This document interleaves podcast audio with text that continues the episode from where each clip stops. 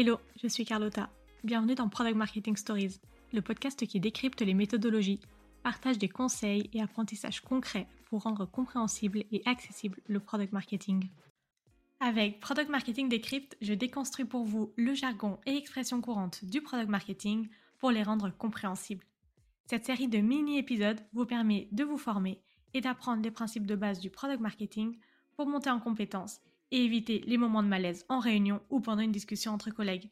Bref, cette discipline n'aura plus de secret pour vous. Et pour ceux qui baignent déjà dans le milieu, une petite piqûre de rappel, ça ne fait de mal à personne. C'est parti Hello à tous Après avoir défini les 5 composantes du positionnement, aujourd'hui nous allons explorer les 10 étapes pour construire un positionnement clair et percutant, tiré du livre incontournable d'April Dunford, Obviously Awesome. Alors sans perdre plus de temps, rentrons dans le vif du sujet. La première étape consiste à comprendre qui sont les clients qui aimeraient le plus votre produit. Il faut que vous compreniez leurs besoins, leurs problèmes, leurs désirs spécifiques. Qu'est-ce qui les différencie des autres clients? Comment est-ce qu'ils perçoivent et définissent votre produit? C'est important d'avoir cette information parce que ce sont ces clients qui vont vous aider à identifier votre client idéal. Et pourquoi April recommande de d'abord commencer par comprendre ses clients? C'est parce que si on commence tout de suite à parler du produit, à réfléchir à ses attributs, on va du coup se comparer à la concurrence avec notre prisme. Alors que notre manière de percevoir nos concurrents est souvent différente de la manière dont elle est perçue par notre audience cible. Donc l'exercice serait complètement biaisé. Pour la deuxième étape, il faut constituer une équipe de travail. Et oui, ce n'est pas le PMM tout seul qui va pondre le positionnement dans son coin. Par contre, il est en charge de coordonner, d'animer chaque étape, de faire sortir toute la matière qui va lui permettre de faire le travail de synthèse et de donner vie au positionnement.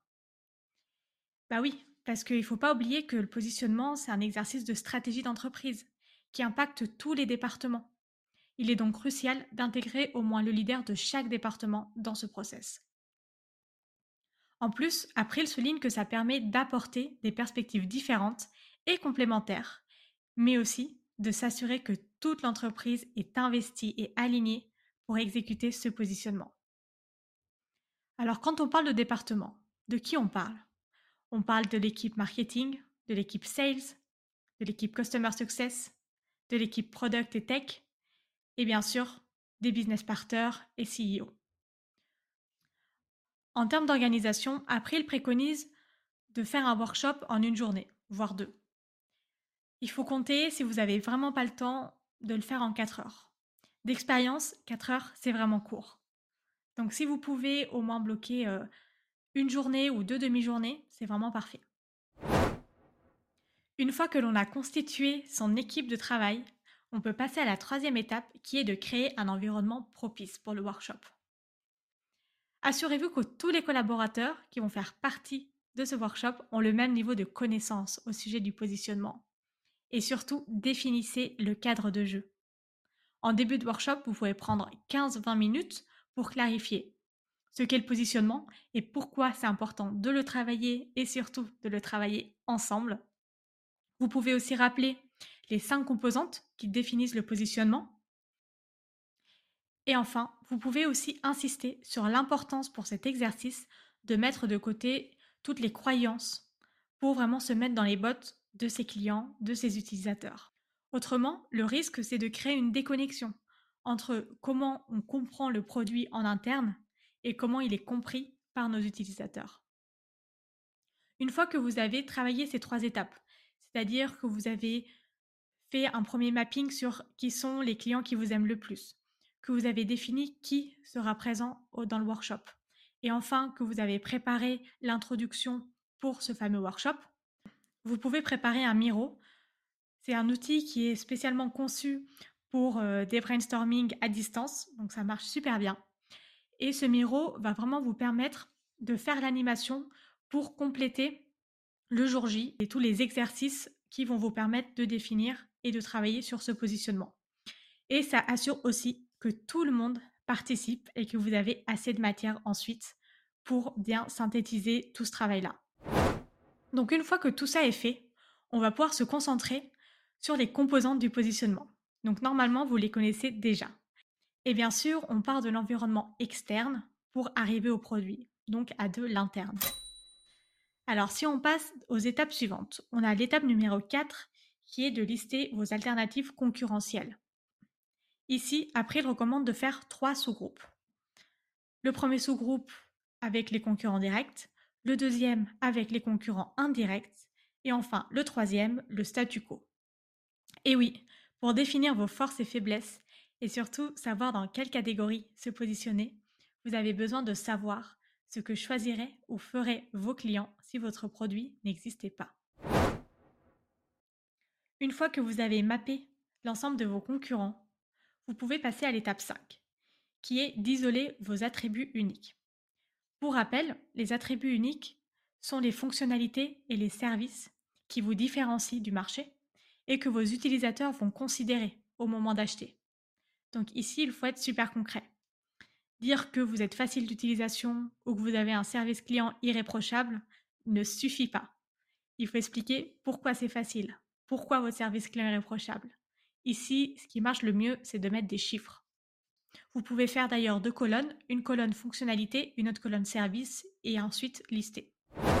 L'étape numéro 6 consiste à traduire les attributs qui sont les plus importants en valeurs uniques pour vos clients. Donc ici, April vous recommande de faire un tableau avec trois colonnes. Dans la première colonne, vous allez reprendre les attributs de l'étape 5, donc c'est-à-dire ce que fait votre produit. Par exemple, faire des rapports en un clic. En colonne 2, vous allez définir le bénéfice. C'est ce que l'attribut permet de faire. Si on a un attribut qui est de faire des rapports en un clic, le bénéfice peut être générer des rapports rapidement. Et enfin, en colonne 3, on va venir définir la valeur de l'attribut, c'est-à-dire ce que l'attribut apporte pour le client. Donc si on a un attribut qui est de faire des rapports en un clic avec un bénéfice qui est de générer des rapports rapidement, la valeur pour le client va être de pouvoir prendre des meilleures décisions basées sur des données à jour en temps réel. Une fois que vous avez fait cet exercice pour tous les attributs, ou du moins les plus importants, vous pouvez grouper les attributs qui ont une valeur similaire. L'objectif, en fait, c'est d'identifier les patterns pour arriver à 3-4 grosses valeurs. Donc là, vous allez pouvoir faire des patates pour vraiment voir qu'est-ce qui va ensemble, qu'est-ce qui va pas ensemble, etc. Vous l'aurez compris, l'objectif, c'est pas de mettre en avant la moindre petite fonctionnalité, mais c'est vraiment de faire ressortir ce qui vous rend unique et ce qui vaut la peine d'être considéré. Une fois que vous avez fait ce travail, qui, pendant le workshop, prend du temps, vous pouvez passer à l'étape 7, qui est de définir la typologie de clients qui accorde le plus d'importance à ces valeurs. Donc ici, il s'agit de mapper votre client idéal. Pour ce faire, vous pouvez utiliser un outil comme la carte empathique. Ça permet vraiment d'avoir une connaissance globale de votre client idéal et que tout le monde puisse vraiment participer et mettre les connaissances qu'il a selon l'équipe dans laquelle il est. Vous pouvez aussi écouter l'épisode 10 où j'explique les étapes pour construire un persona. C'est une étape qui est intéressante parce que du fait d'avoir différentes équipes, on va avoir plusieurs visions et plusieurs aspects du client. Une fois que vous avez travaillé sur cette typologie de client, vous allez pouvoir passer à l'étape 8, qui est de trouver le marché de référence qui rendra la valeur de votre produit évidente pour votre client idéal. C'est crucial de se positionner sur un marché, une catégorie, qui existe dans la tête des clients et où vous êtes à votre avantage. Car selon votre choix de catégorie, les produits concurrents auxquels vous serez comparé instinctivement par vos clients ne seront pas les mêmes. En fait, choisir un marché, c'est la manière de répondre à la question qu'est-ce que vous êtes? Et c'est bien sûr beaucoup plus compliqué de créer un nouveau marché, parce qu'il y a ce besoin d'éducation. Donc réfléchissez dans quelle catégorie vous pouvez vous mettre pour vraiment que vos valeurs, vos bénéfices, vos attributs sortent du lot. Une fois que c'est fait, vous pouvez passer à l'étape 9, qui est de réfléchir s'il est pertinent ou non de surfer sur une tendance. Oui, parce qu'une tendance, ça permet de rendre votre positionnement beaucoup plus puissant, à condition que son lien avec le produit et le marché soit évidente. Trouver une tendance qui est en lien avec votre produit et votre marché va vous permettre de rendre votre offre pertinente et surtout de créer un sentiment d'urgence. Si vous ne trouvez pas de tendance adéquate ou qui fait sens, il vaut mieux du coup ne rien faire et skipper cette étape. Et enfin, on passe à l'étape 10. L'étape 10, c'est de formaliser le positionnement dans un document écrit et surtout partageable. C'est ce qui va servir à aligner l'ensemble des parties prenantes sur la proposition de valeur du produit et de pouvoir le partager à toute l'organisation. Pourquoi? Pour que tous les départements se l'approprient et surtout l'utilisent. Dans son livre, April propose un canvas et je vous partage dans les notes de l'épisode un template que j'ai un peu modifié du coup pour consolider toutes les informations et qui fonctionne plutôt bien. Pour moi en tout cas. Alors, si je récapitule les 10 étapes. Numéro 1. Comprendre qui sont les clients qui aiment le plus votre produit. Numéro 2. Constituer une équipe de travail.